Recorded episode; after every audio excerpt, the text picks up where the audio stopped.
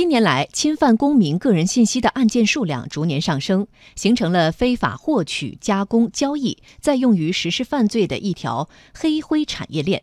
警方的统计数据显示，两年多来，各地查获的公民个人信息超过一千四百亿条，平均全国每个人有一百多条信息泄露。详细内容来听央广记者白杰哥的报道。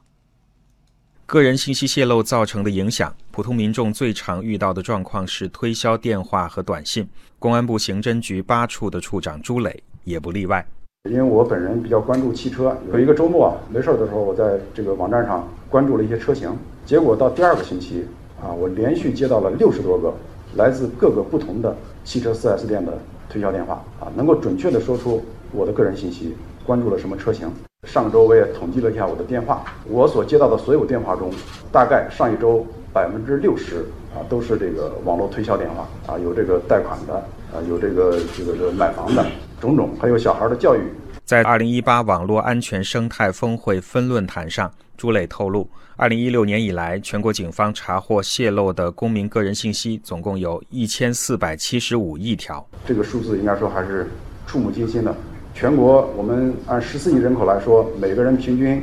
一百多条，就是说我们在座的各位可能每个人都有一百多条信息，现在已经被贩卖到这个犯罪分子手里。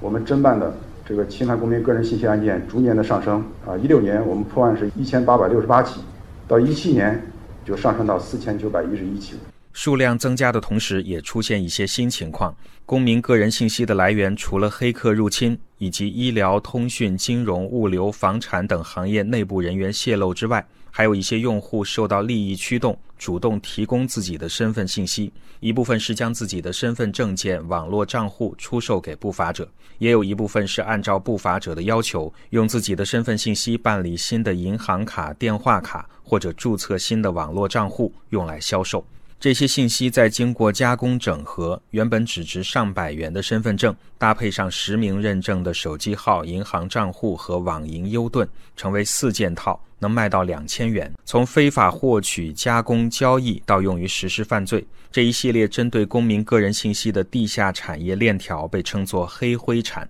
协助警方治理黑灰产的蚂蚁金服高级安全专家张博介绍：目前我国从事黑灰产的产业人数已超一百六十万人，已经逐渐呈现出分工明确、产业化、职业化、链路化的趋势。黑产的年产值也近千亿，因倒卖、遗失等原因而游离在市场上的身份证件已达一千万张以上。